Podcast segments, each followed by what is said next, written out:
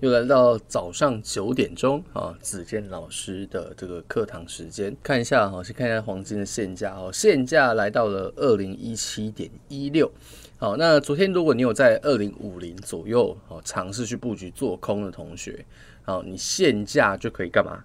好，你现价可以先做大部分的止盈哦。好，什么叫大部分止盈？好，比如说，好，比如说你可能下了一手，好，那。在现价这种情况，哈，因为你已经获利了嘛，哦，你可以尝试怎么样，把大部分的仓位，哦，去做了一个，呃，去做一个获利了结，好，也就是所谓的入袋为安，好，为什么？因为你还是会担心是否有反弹嘛，哦，你还是会担心是否有反弹，所以要趁顺势的时候，哦，先把大部分的利润给收起来，好，收入口袋的获利才叫真的获利哦，不然就只是纸上富贵而已。好，所以呃，因为现价啊，因为现价这个价格还不错呃，所以老师才呃上课一开始就教大家，然后先去做一个获利了结的动作。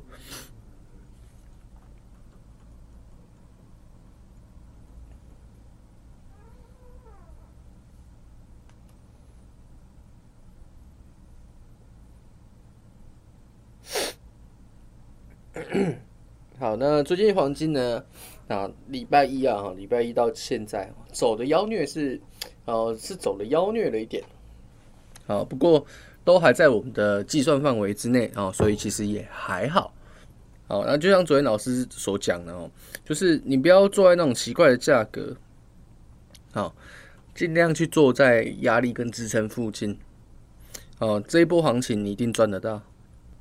好，那今天是礼拜二。好，时间也过得很快。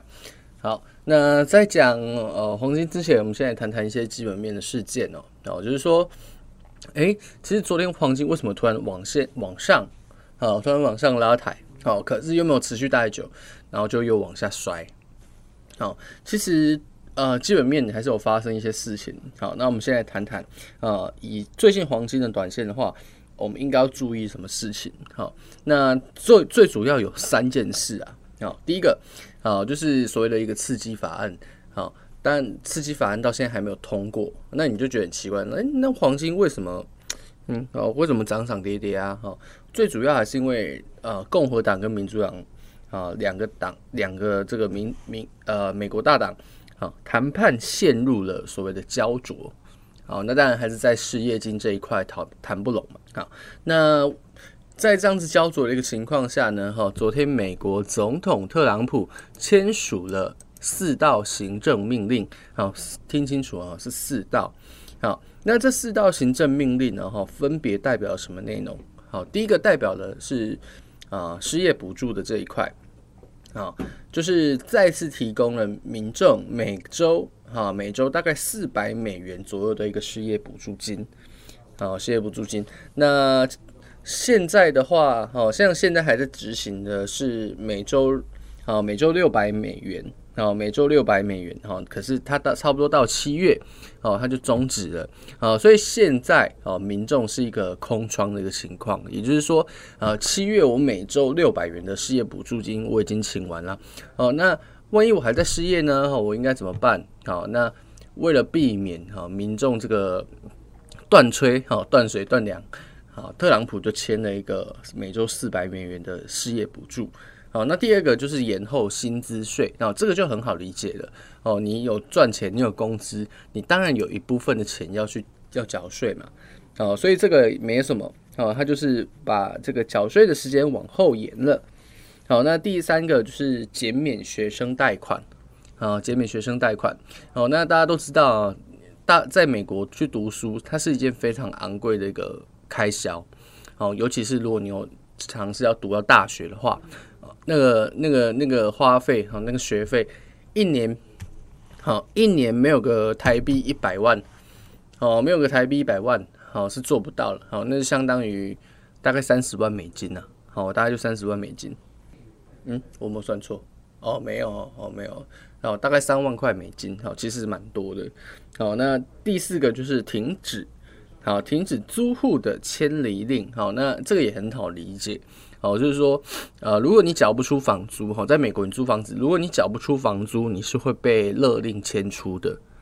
好，你是会被勒令驱逐、勒令迁出的。好，那当然，在现在疫情猛烈的一个情况下，哦，是不是大家都找不到工作？好，其实光看就业数据来看，你会发现说，呃，其实失业的人还是算蛮多的，哦，还是蛮多的。好，那没有工作我就没有收入，没有收入你就缴不起房租。好，那美国大部分的民众啊，不见得都会买房，啊，不见得都会买房，大部分还是以，哦，大部分还是以租房子为主。好，大部分还是以租房子为主。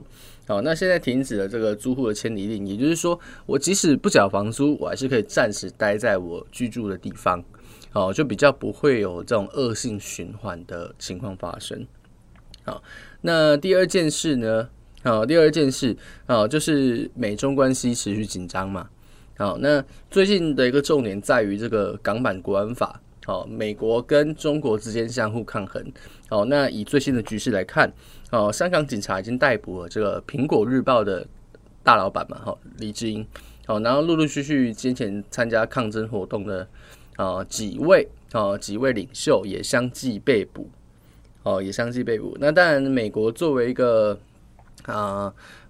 打着啊挥舞着人权大旗的国家，他当然不会放任这种事情发生啊，所以呢，啊，他就制裁了中国大概十一个啊，十一个牵涉到香港国安法的官员。好，那当然美中国也不是省油的灯啊，啊，中国也相继的祭出反击嘛，好，他也哦，他也对美国的大概十一个官员，哦，就相互制裁对方十一个官员来去做一个报复。好，那第三个，然后第三件事就是。呃，在这个中美贸易协议，好，中美贸易协议这一块呢，好，我们都知道，先前因为签了第一阶段协议，然后就落幕，好，然后就落幕了嘛，好，然后市场就重新回到平静，啊，回到平静。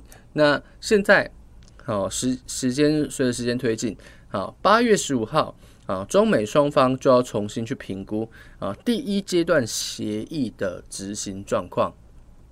好，那我想哈，这件事情应该会是，好，应该会是后面啊，大部分投资人会去关注的事情。好，为什么？好，你看中美关系啊，在第一阶段签订协议之后，它其实并没有说啊变得非常好，好，而是还是相互的在做牵制，相互相互的在做制衡。啊，所以再加上近期这个港版国安法的。哦，港版国安法的推波助澜之下，哦，那这个第一阶第一阶段协议谈判会不会很顺利？哦，其实大家都会有所迟疑，哦，大家会有所怀疑嘛？说，哎，那这这个什么时候签第二份协议啊？哦，大大家就是现在都在等待类似相关的消息。好，那以目前的状况来看，呃，似乎啦，啊，似乎在两国紧张关系之下，啊，第二阶段的协议签署的概率。哦，就比较没那么有把握了，那就没那么有把握了。那就意味着说，啊，未来这件事啊，这个消息面的东西，会成为左右行情涨跌的一个因素。好，那讲个结论，好，就是说，如果未来第一阶段啊，第二阶段的协议签了，好，或者说啊，中美关系啊签了新的协议，或者是续约，啊，续约现在的这个协议的话，哦，那当然对于股市来讲是个大利多。啊，对股市来讲可能是个大利多，好，那对黄金来讲就相对不利。